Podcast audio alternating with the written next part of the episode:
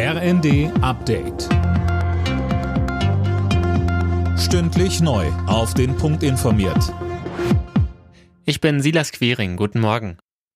Die Gegenoffensive der Ukraine hat offenbar Erfolg. Die Ukrainer melden große Geländegewinne. Präsident Zelensky sagte in seiner täglichen Videoansprache, die russische Armee zeigt uns in den vergangenen Tagen ihre beste Seite, ihre Rückseite. NATO-Generalsekretär Stoltenberg sagte,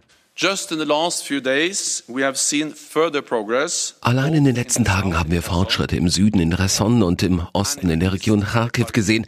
Das zeigt den Mut, die Fähigkeiten und die Entschlossenheit der ukrainischen Armee und es zeigt, dass unsere Unterstützung jeden Tag auf dem Schlachtfeld einen Unterschied macht. And it shows that our support is making a difference every day on the battlefield.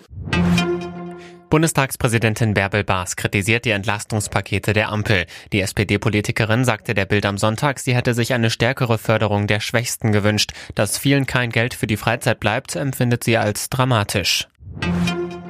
Die Schweiz will ihr Atommüllendlager nur wenige Kilometer entfernt von der Grenze zu Baden-Württemberg bauen. In dem Endlager sollen ab 2050 unter anderem hochradioaktive Brennelemente aus den Schweizer Atomkraftwerken eingelagert werden.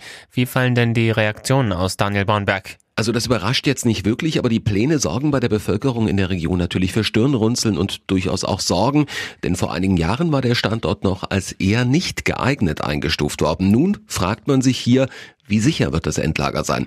Auch die Frage der Trinkwasserversorgung beschäftigt die Gemeinden in der Umgebung. Und die Ergebnisse aus der Fußball-Bundesliga. Leipzig-Dortmund 3 zu 0, FC Bayern Stuttgart 2 zu 2, Schalke Bochum 3 zu 1, Hoffenheim Mainz 4 zu 1, Frankfurt Wolfsburg 0 zu 1 und Hertha BSC Leverkusen 2 zu 2. Alle Nachrichten auf rnd.de